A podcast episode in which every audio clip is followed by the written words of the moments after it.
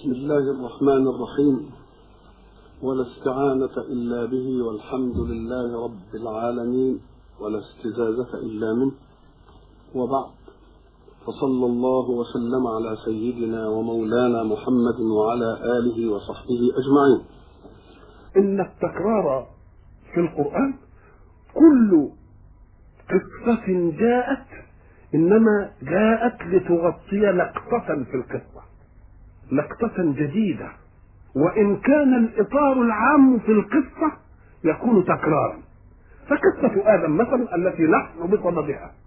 جاءت أول سورة في القرآن لتتعرض إلى أول خلق الإنسان.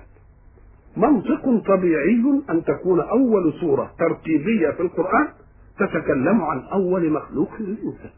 تتكلم عنه كإنسان تتكلم عنه بشر تتكلم عنه باسمه وهو آدم تتكلم عنه بالمادة التي خلق منها تتكلم عنه بالبلاغ الذي نزل فيه قبل أن يخلق تتعلق به من نقاش الملائكة لله فيما أخبرهم به من, من أنه سيجعل في الأرض خليفة تتعلق به في كيف علم الأسماء ليسوس حركة الحياة على منطق من علم الأشياء وعلم مسمياتها تتكلم عن الحوار الذي جاء من إبليس أمام ربه حينما أبى من السجود. تتكلم عن علة الامتناع عن السجود. تتكلم عن خطة إبليس في كيف يدخل على قلوب المؤمنين بالإغواء والاستهواء. خطته إيه؟ ما هو منهجه في هذا؟ اذا فهناك أشياء كثيرة تتعرض لها القصة الأصيلة في آدم. فلو أن إنسانا يريد أن يؤرخ لآدم كقصة لابد أن يستوعب كل هذه اللقطات. ولكن الله جعل كل لقطة في القصة موسما من التثبيت. فحين يجيء التثبيت لا يأتي التثبيت مجردا عن غاية بل يأتي التثبيت ومعه لقطة جديدة. إذا فهو تأكيد للتثبيت وتأسيس لمعنى جديد آخر. حتى يكون للتكرار معنى زائد لا يزهد الناس فيه. مثلا القصة حينما تعرضت نجد أن سورة البقرة جاءت بالقصة بلاغ عن آل. من الله إني جاعل في الأرض خليفة. هذا أمر لم يأتي في بقية الصور لم يأتي في الأعراف. لم يأتي في الحجر. لم يأتي في الإسراء. لم يأتي في الكهف.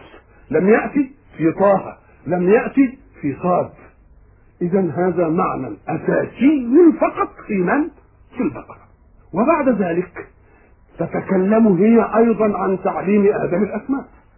والحوار الذي دار من الله سبحانه وتعالى والملائكة في لماذا اختار وعلم آدم الأسماء. أيضا شيء لم يرد في أي سورة من هذه السور وبعد ذلك يأتي أن إبليس امتنع بس ولكن في الصور الأخرى تخدمنا لماذا امتنع هيقول أنا خير منه خلقتني من نار وخلقته من طين. دي لقطه ثانية وبعد ذلك تيجي صورة ثانية تخدم. جنسيته إيه إبليس ده؟ تقوم سوره الكهف تخدم القصة دي. تقول إيه؟ إلا إبليس كان من الجن. إذا كل قصة جاية عشان تعمل إيه؟ تخدم لقطة من اللقطات في قصة مين؟ في قصة إيه؟ في قصه آدم. وبعد ذلك يجي في سورة الأعراف مثلا يبتدي بعد ما كان في السور بيتكلم عن آدم وخلقه يجي يتكلم عن خلقنا جميعا في شخص آدم. يقول ولقد خلقناكم ثم صورناكم والخطاب لعامة الله. ثم قلنا للملائكة اسجدوا لآدم. انظروا إلى اللقطة خلقنا وصورنا ثم قال للملائكة اسجدوا لآدم ولا خلق آدم ثم قال للملائكة اسجدوا ثم خلقنا من آدم. فكأنه يشير بذلك إلى أن الأصل الأول في الخلق وهو آدم مطمور فيه كل صفات المخلوقين وذريته إلى أن تقوم الساعة. يبقى إذا ساعة خلق الله آدم خلق فيه الأبعاد والذرات اللي ستؤخذ منها هذه الذرات ليكون الخلق كله. هذا عن هذا وأنا سبق أن قلت لتقريب هذا المعنى أنني حي الآن ونشأت من ميكروب حي من أبي. احتضنته بويضة من أمي. البويضة حية من حية وهي أمي. وبرضو أبي من بويضة حية من أبيه. وأبوه بويضة حية ميكروب حي من أبيه. هكذا هكذا هكذا إلى أن يذهب إلى مين؟ إلى آدم. اذا ففي كل منا جزيء لم لم يطرأ عليه موت. لو طرأ عليه موت في أي لحظة من اللحظات لما أمكن أن يكون ذلك الوجود. إذا فكل منا إلى أن تقوم الساعة فيه جزيء من آدم والحياة موصولة فيه ولم يطرأ عليها موت إلى أن تقوم الساعة. إذا فقول الله ولقد خلقناكم ثم صورناكم ثم قلنا للملائكة اسجدوا لآدم فكأنه حين سجد الملائكة لآدم سجدوا لكل ذرية آدم. إلى أن تقوم الساعة مطلوبة في مين؟ مطلوبة في آدم إذا فكل واحد منا فيه جزيء من مين؟ جزيء من آدم شهد الخلق الأول وفيه صورتي وفيه تكويني اللي بيقولوا عليها الآن إيه؟ الوراثة إذا فقول الله ولقد خلقناكم ثم صورناكم يدل على جزئية جديدة في الإيه؟ في القصة وبعد ذلك يأتي صورة أخرى لتخدم قضية إيه؟ قضية منهج إبليس في الإغواء بعد ما بين لنا هويته في سوره الكهف يعمل إيه؟ منهجه في الإغواء قال إيه؟ قال له بقى انظرني إلى يوم يبعثون وبعزتك لاغوينهم أجمعين وبعدين تيجي يجيب المنهج بتاعه لأتينهم من إيه؟ من بين أيديهم إيه؟ ومن خلفهم وعن إيه؟ وعن إيه؟ شمائلهم آه أدي منهجه في الإيه؟ في الإغواء والمنهج الثاني طب دي من الجهاد وبعد ذلك لأقعدن لهم صراطك الإيه؟ ما جابهاش في كل الصور دي جاب لا تسجيلي الله. إذا فكل صورة أو كل تكرار تعرض لمين؟ تعرض للخبط جديد. كل الصور دي ما جابش اتخلقت من إيه؟ إنما جات لقطة من طين. بشرا من طين. خالق. قال ربك الملائكة إني خالق بشرا. يبقى ده اذا من الماده اللي خلق منها. البقية ما تعرضتش. وبعدين ما قال إيه؟ من صلصال من حمأ. برضه مرحلة من مراحل الطينية ومن تراب الله يبقى إذا برضه بتتكون مرحلة إذا فالتكرار إما أن يكون للإعلام الأول بالله من الله للملائكة والحوار الذي دار وإما أن يكون لإيه؟ للتعليم تعليم آدم الإيه؟ الأسماء وإما أن يكون لبيان جنسية مين؟ من جنسية آدم قال والجنة خلقناه من قبل من إيه؟ من نار الإيه؟ السموم وإما أن يكون بيانا وإما أن أن يكون التكرار بيانا لمنهج إبليس في الإغواء. وبعدين تأتي قصة أخرى جاب قصة الإغواء لاغوينهم أجمعين جاب في في تكرار قال لك إلا عبادك منهم المخلصين. الله اذا كل تكرار فيه لقطة إيه؟ فإياك أن تقول أنه تكرار. المكرر هو فقط عزم القصة فقط إنما شحوم القصة. لحم القصة. غدد القصة كتير. كل واحدة هنا إيه متنطرة فأجل الله سبحانه وتعالى كل لقطة للمناسبة التثبيتية التي إيه؟ التي يريدها. وبعد ذلك نجد إن كل الآيات إن إبليس إيه؟ امتنع عن السجود. لأنه من الجن. دي شرحت لنا حتة إن إزاي يبقى من الملائكة ويعصى ومش يعصى وإلى شرحت سوره الكهف مغطيه إلا إبليس كان من الايه؟ من الجن غطت لنا إيه؟ غطت لنا حتة كمان. وبعد ذلك يجي مثلا في كل الآيات يقول له ما منعك أن تسجد. إلا في آية الأعراف فإنه يقول ما منعك ألا تسجد. وتسجد هنا ما فيهاش نفي. وألا تسجد فيها نفي.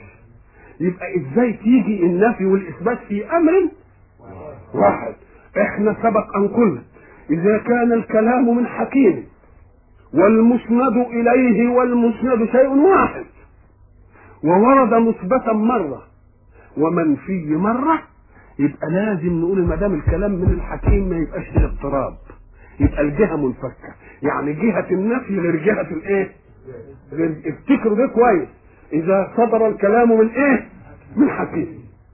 يتكلم عن موضوع حدث. من مسند إليه واحد يعني من فاعل واحد. حدث واحد من فاعل واحد. يبقى إن أثبت ما يصدموش نفي. وإن نفى يبقى يجب ما يصدموش إثبات. طبعا الأول. كلمة تسجد هنا. الكلام لمن؟ لإبليس. يبقى المسند إليه الفعل هو إبليس. والفعل هو إيه؟ تسجد. كيف جاء بها مثبتة مرة ومنفية مرة أخرى. مع أن القائل إيه؟ قل. حكيم والفاعل واحد والفعل واحد. نقول له يا شيخ لازم الجهة تبقى منفكة زي إيه؟ كما نظرنا في قوله سبحانه. افتكروا كويس. وما رميت؟ إذ رميت. ما رميت؟ أثبتت الرمي لمن؟ لرسول الله. نفت الرمي عن رسول الله. إذ رميت. المتكلم من؟ المتكلم الله. وفي آية واحدة. والرمي حدث. والرامي محمد بن عبد الله. فكيف ينفى الحدث عن فاعل واحد ويثبت لفاعل واحد في آية واحدة؟ نقول له الجهة إيه؟ منفكة. معنى الجهة منفكة يعني إيه يعني أن النفي ورد على معنى والإثبات ورد على إيه؟ فكأن الأمر فيه معنيان. قال لك لأن الصورة التي حدثت في الغزوة أن رسول الله أخذ حفنة من حصى ورماها بالفعل. يبقى إذ رميت صح ولا لأ؟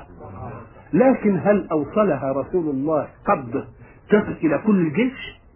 اهي دي مش شغلته بقى. يبقى ما رميت أي ما أصبت الجيش كله برمية واحدة. إذ رميت إذ أخذت بداية الرملة شوية حصحصة ورميتهم بإيدك.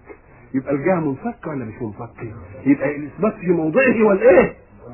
لا يمكن ابدا أن يجيء ذلك إلا من إله.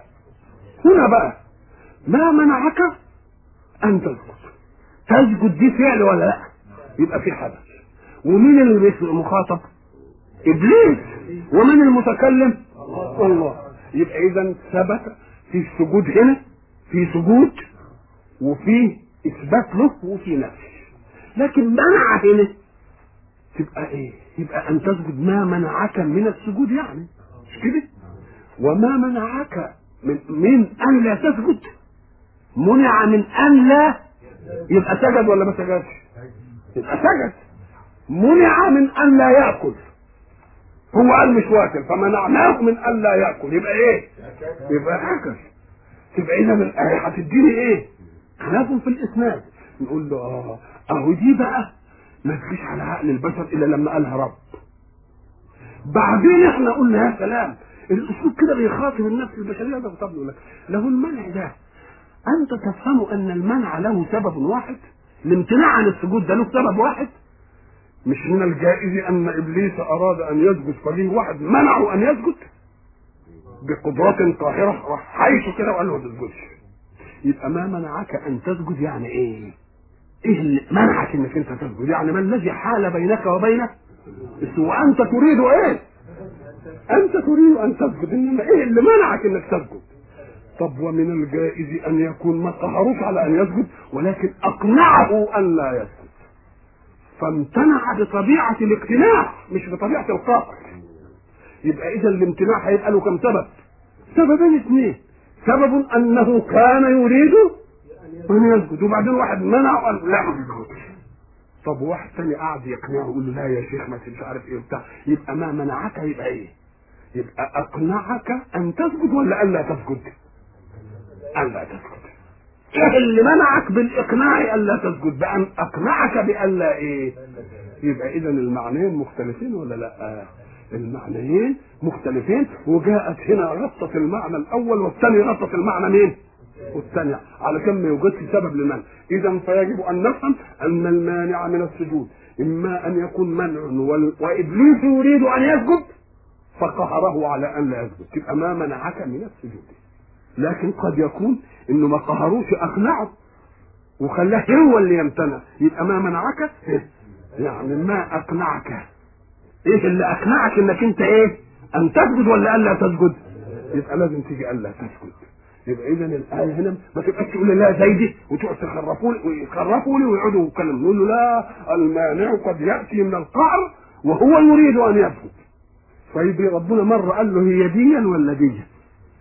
إذا فكل لقطة من لقطات القصة جاءت لإيه؟ لمعنى من المعنى أو لمرحلة من الإيه؟ لمرحلة من المراحل يبقى إذا لما نيجي بقى نعمل القصة كلها ونحبكها كلها حبكة قصصية واحدة نقول له بقى أنت ما بتثبتش أنت بتقول تاريخ بقى ابقى امسك القصة وخد اللقطات كلها واعملها إيه؟ ولذلك ربنا لما قال للملائكة ان جاعله في الأرض خليفة والجعل يطلق مرة ويراد به الخلق والإيجاد والإحداث ومرة يطلق بأن يجعل من المجعول جعلت الطينة ابريقا. فكأن الطين مادته موجودة ولا لأ؟ إني جاعل في الأرض خليفة. يا ترى هذا البلاغ بعد أن إن ربنا سبحانه وتعالى عمل هيكل آدم كده من الصلصال كده وبتاع وشافوه الملائكة. وبعدين ربنا بقى إيه؟ أخبره ولذلك ساعة ما شافوا الحكاية دي قال لك إيه الحكاية دي؟ الملائكة. ولذلك هيجي يقول أعلم ما تبدون إيه؟ وما كنتم تكتمون. تكتمون إنهم شافوه قبل ما ربنا يخبر عنه. شافوه كده. أو أنه لما صور آدم من التراب ومن الطين فكأنه جعل. لأنه ما جابوا ما جابوش إنشاء جديد. لا جعلوا من مادة موجودة. يبقى دي جعل ولا لا؟ يبقى زي ما قال وجعل لكم السمع والإيه؟ خلقها منك. وهو خلقه من مادة الإيه؟ من الأرض فعلى هذا يجب أن نفهم أن تكرار القصص عموما إنما جاء للتثبيت والتثبيت غرض المنزل يثبت مين؟ المنزل عليه وإليه عليه اللي هو الإيه؟ الرسول واليهم يعني للإيه؟ للأمة كلهم مفهوم كده ولا لا؟ آه فلما نيجي ناخد القصة نقوم نجيب اللقطات كده من هنا من هنا من هنا ونضمها لإيه؟ لبعضها نقول ربنا خد من التراب وحط عليه مية وبقى طين مش؟ وبعدين الطين ده سابه لما يبقى حمأ إيه؟ عشان ايس من حمأ إيه؟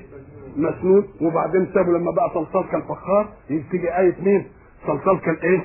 كالفخار وبعدين عمل الإيه الهيكل وسواه إيه؟ وسواه بإيده فإذا سويته ونفخت فيه من روحي الله وبعدين تيجي بقى يخبر للملائكه بهذا الحدث اني جاعلهم في الأرض إيه؟ خليفة وبعدين يجي الحوار بقى اللي هو بين الملائكة إيه؟ وبين وبين ربنا واني اعلم ما لا إيه؟ تعلمون وبعدين لا يثبت للملائكه أنه يعلم ما لا يعلمون وإن كانوا هم لا يشكون في ذلك إنما علمايه جديده جت لهم فقال لهم ما تفتكروش أن الإنسان بعنصريته يتفوق أنتوا فاهمين انكم من الريح أو من النور ودي عنصريته اشف من الطين لا أنا اخلق من الطين اللي هو اصغر اكثف الاشياء واطلع منه حاجة ما تقدروش أنتوا تعملوها إذا المسألة ليست حكم عنصر وإنما المسألة إرادة المعنصر نفسه إرادة المعنصر مش العنصر بيحكم إن ده يطلع جنس راقي وده لا يستطيع من الجنس الأدنى أن يخلق إيه؟ أحسن من الجنس ويسجد الجنس الأعلى لمين؟ للجنس الأدنى آه اذا بقى دي مش طلاقة القدره مش العنصر بيحكم عليه. ما يقدرش يحكم. يجي مثلا واحد سيد يستطيع واحد سيد إنه يعمل لك مثلا خاتم آه معدن ويقول لك ده أحسن من من الذهب. آه هو إنما هو يقدر. فيقول إني أعلم ما لا إيه؟ إني أعلم ما لا تعلمون. وبعد ذلك نجيب الحوار بقى بتاعه وعلم آدم الإيه؟ الأسماء. وبعدين القصة وسجدوا له وانتهت. وبعدين امتنع إبليس. وهنقول ده إبليس ده أصلا من الجن. يبقى جت خدنا إيه؟ حتة. وبعدين لما امتنع ربنا قال له ما منعك أن تسجد أو قال له مرة ثانية ما منعك قال له إيه؟ دي لقصدها كذا ودي إيه لقصدها إيه؟ كذا. وبعدين قال له لا مرة قال أنا خير منه. خلقتني من إيه؟ من قال له خلقته إيه؟ من طين. ومرة قال أسجد لمن خلقت طينه ما الله يبقى دي مرة ودي إيه؟ ما دام مرة قال له أن تسجد ومرة قال له قال له إيه؟ قال لا تسجد المسألة ما مرتش كده بحوار واحد. وبعدين يجي إبليس يقول له خلاص ما دام انت قال له إيه اخرج منها مفهوم إيه؟ مدحوه وبعدين سكن آدم وزوجته الايه؟ الجنة وبعدين جه التكليف وكل من إيه؟ من من الجنة رغدا حيث شئتما بس ما تقربوش هذه الايه؟ وإبليس خرج وإيه مجنون إبليس العداوة إيه؟ تأصلت يجي ربنا يقول له عدو لك ولذا ويجي قصه الايه؟ العداوة فلا يخرجنكما من الجنة فايه؟ فتشقى. ويقعد بقى يجيب الايه؟ وبعدين يقول له إيه؟ يقول له انظرني بقى إلى يوم يبعثون. وبعدين يقول له هتعمل إيه؟ هيقول له هعمل كذا وهعمل كذا وهعمل كذا وهاجي لهم في الصراط المستقيم واقف لهم. زي ما قلنا ان ابليس لا يأتي الانسان في الخمارة إنما يجي له في المسجد. لأن اللي هو اللي مريحه ده. جهزه دي. يبقى يجي له في المسجد يجي له وهو بيعمل طاعه لا أقعدن لهم إيه؟ صراطك المستقيم. أنا هقعد لهم على الصراط المستقيم عشان إيه؟ ألويهم عنه. إنما اللي في الصراط غير المستقيم. يعوزني ده بيساعدني آه ما بخلقك ده آه. وبعد ذلك يقول أنا أجي عن الإيه؟ عن. عن الأمام ومن الإيه؟ ومن الخلف ومن اليمين والشمال. وإحنا كنا قلنا برضه في الحلقة أنه ابتعد عن جهتين. جهة العلو وجهة السفل. مش كده ولا لا؟ ما قالهمش مع أن الجهات كام؟ الجهات ستة. فما جاش من فوق ولا جاش من تحت. قال لك آه لأن الإنسان الذي يكون بين أمرين علياء الربوبية وذل العبودية لا يمكن يجيب الشيطان ابدا. اذا قال له على الإيه؟ ومن العجيب أن إبليس نفسه من غبائه نبه على مواطن إتيانه للمؤمنين. فكان المؤمنين بقى يعملوا إيه؟ كان حقيقتهم إيه؟ ياخدوا بالهم بقى وإيه؟ ويتنبه. وبعدين نجيب يقول إيه؟ لكن ربنا آه قال له الفظوا انهم أجمعين. إلا عبادك منهم الإيه؟ اللي تخلصه اللي أنت تعوزه ما أقدرش عليه.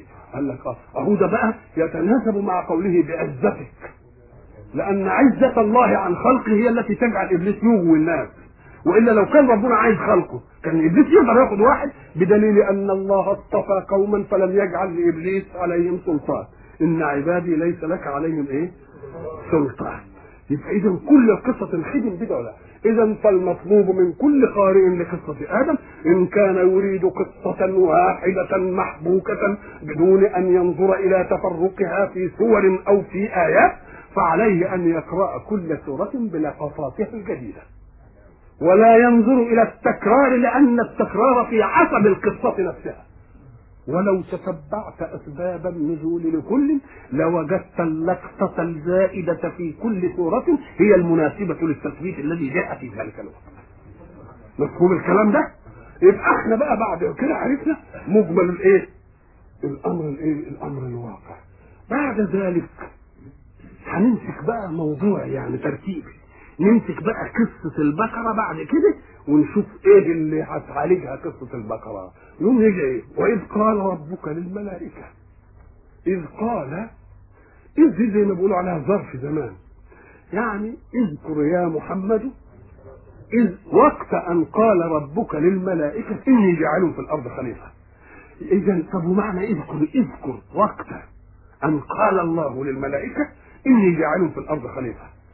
دي علشان ناخد منها لقطة إنه موت قديم إنما أوجده القديم يبقى فيه وقت قال ربنا كده بدليل أن الملائكة استعجبوا.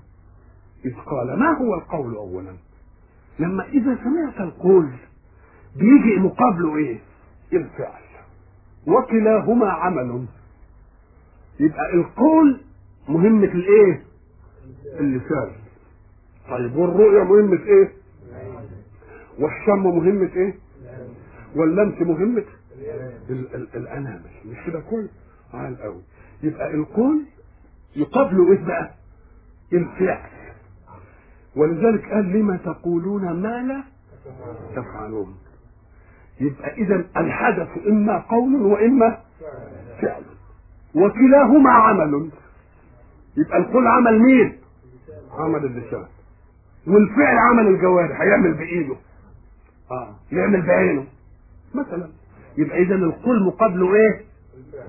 مقابله الفعل. لما تقولون ما لا تفعلون. وكلاهما عمل. إن الله لا يضيع أجر من أحسن عملا. لو أنت عملت القول قبل العالم طب واللي أحسن القول وقال أشهد أن لا إله إلا الله. واللي وعظ بالكلمة الطيبة. ده ضايع خالص. نقول له لا ده دي فعل. والفعل والقول معا من العمل. فعل والقول من الإيه؟ من العمل. قال ربك للملائكة. شوف كلمة ربك. بقى اذكر يا محمد اذكر يا من تسمع كلامي. إذ قلت للملائكة إني جاعل في الأرض خليفة.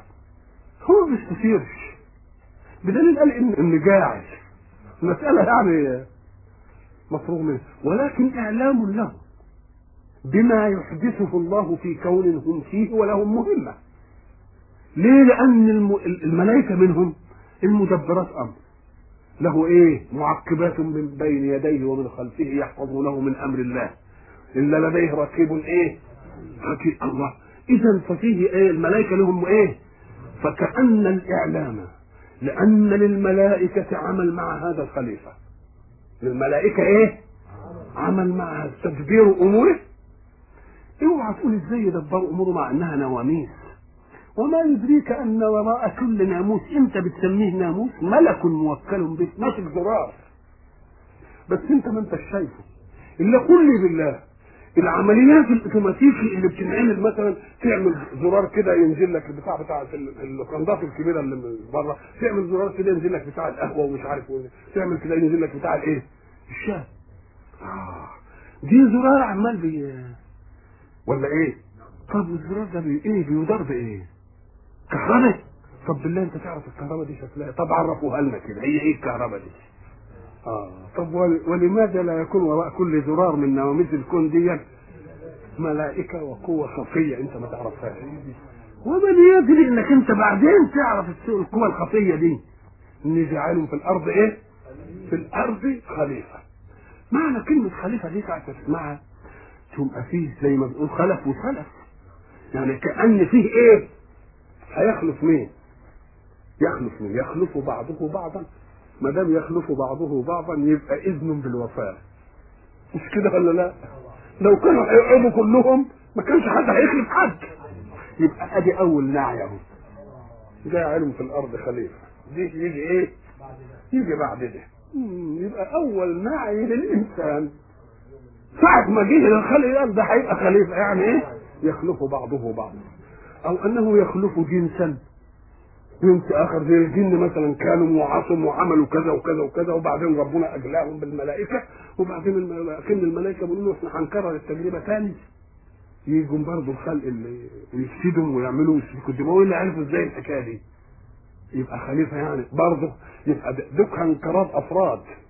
لما تكون الخلافة بعضنا البعض بني آدم يخلط بعض بعض يبقى نعى مين؟ نعى الأفراد إلى نفسهم. لكن حينما يكون خليفة لجنس آخر يبقى نعى الجنس كله. وما ذلك على الله بعزيز. إن يشاء إيه؟ يذهبكم ويأتي بخلق جديد. وما ذلك؟ يبقى نعي للجنس كله ولا لا؟ كلمة خليفة دي ساعه ما تسمعها يبقى شيء مخلف عن شيء. أنت تقول ده هذا خير إيه؟ خلف لخير سلف. ساعة ما تسمع حاجة في الخير قول خ- خلف. إنما ساعة ما تيجي في الشر قول خلف. فخلف من بعضهم خلف. أضاعوا الصلاة واتبعوا الشهوات. فسوف يلقون إيه؟ اذا في الأمور البطال القبيحة يبقى اللي يجي بعد ما الثاني اسمه إيه؟ خلف. إنما لما يكون في الخير يبقى اسمه إيه؟ خلف. ولذلك بنقول إيه؟ خير خلف لخير إيه؟ سلف. لكن لما يكون شر ويخلفوا الشر نسميه إيه؟ خلف. وذهب ال- الشعر بيقول إيه؟ ذهب الذين يعاش في أكنافهم وبقيت في خلف كجلد الاجربي يبقى ده خلف اسمه بتكون الإيه؟ بتكون الإيه؟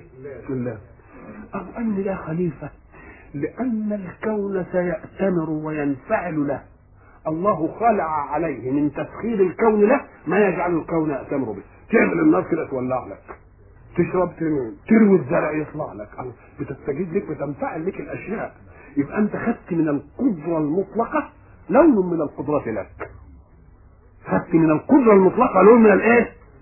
فكأنك أنت خالفت الله في انك عايز نار تعمل نار مش كده ولا لا؟ آه. يبقى خدت إيه؟ يبقى خليفة. انفتك أنك تغتر بعطاء الأسباب لك. فتتصور أنك في الكون أصيل. وتنسى اللي رتب لك الإيه؟ اللي هي تشرحها وقول الله في سورة ها؟ كلا إن الإنسان لا يطغى ان رأى تعالى فيه منه أصيل بقى.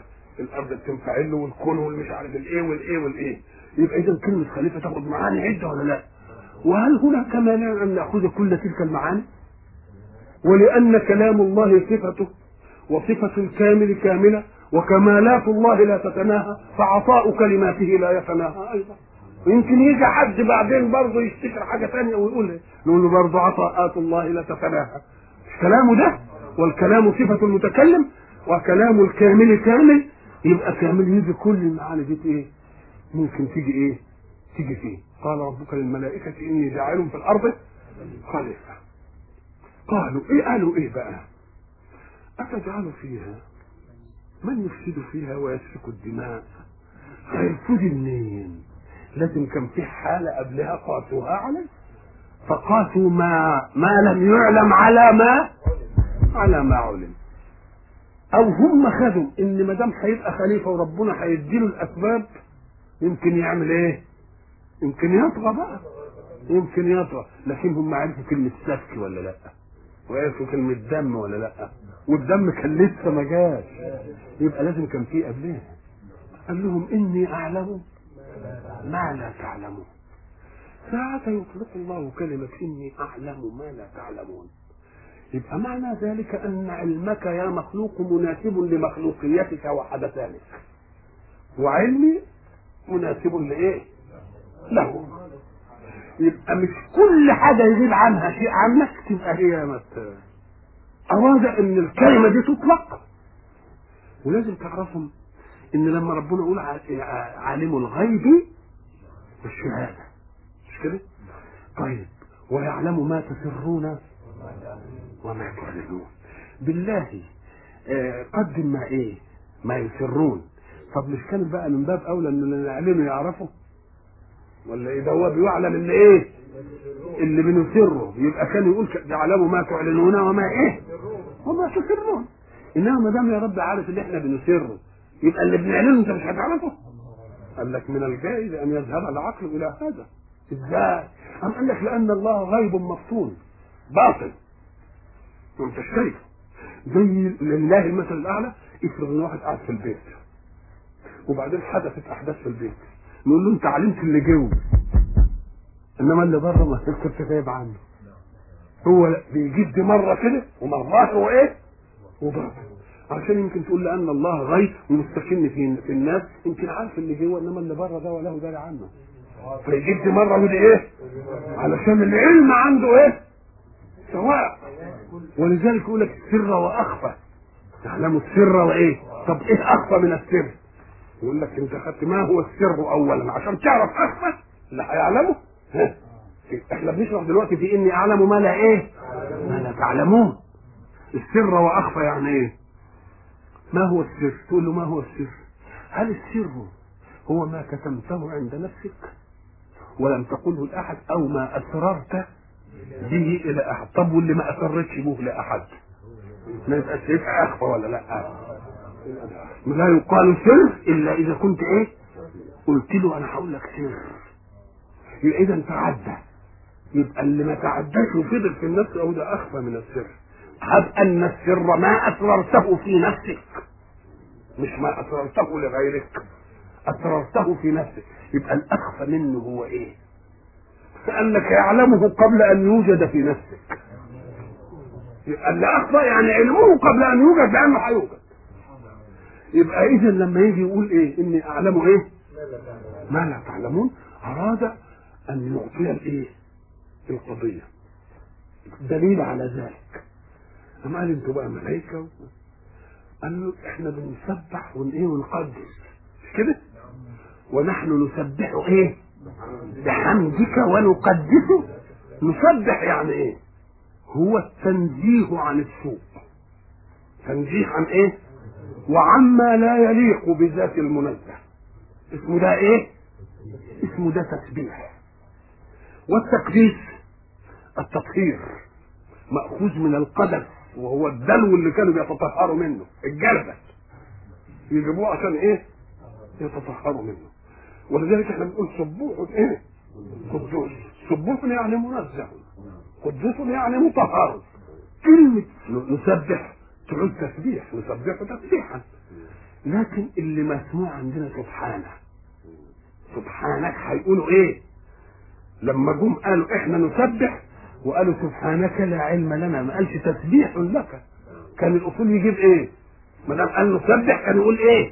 تسبيح. لأن هو ده المصدر بتاعها. قاموا بيسموه اسم مصدر. إن يجي الاسم أقل من الإيه؟ من المصدر في حروفه شوية. يسموه اسم إيه؟ اسم مصدر. طب وما دام التسبيح هو التنزيه عن السوء وعما لا يليق؟ انظر بقى إلى دقة الاداء إن ما دام هتنزهه عما لا يليق وتنزهه عن السوء يبقى في كل منزه بحسبه. ومفيش كمال مطلق ابدا. إلا الله. يبقى اذا التسبيح أعلى ألوان التسبيح هو المين؟ هو لله. ولذلك صرف الله ألسنة الخلق عن أن يقولوا كلمة سبحانك لغيره سبحانه. عمرك سمعت إن واحد قال له سبحانك؟ صرف الله ألسنة الخلق. عن أن تقول لأحد من الخلق سبحانك إلا أن توجه إلى الله سبحانك. بس. يبقى سبحانك ده التنزيه الإيه؟ التنزيه العالي. أعلى لون من أنواع الإيه؟ من أنواع التنزيه ليه؟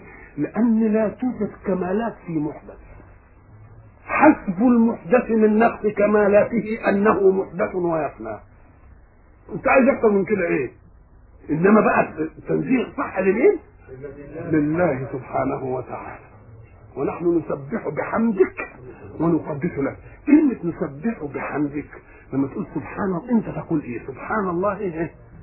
وبحمده يعني إيه؟ سبحان الله عرفنا. تنزيه لله عن كل ما يليق به.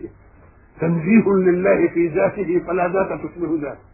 تنزيه لله في صفاته فلا صفة تشبه صفته تنزيه لله في أفعاله فلا فعل يشبه فعله. خلاص كده؟ طب وبحمده يعني إيه؟ كأنه قال أنا أنزهك. وبحمدك حصل ذلك التنزيه. يعني تنزيه لك نعمة.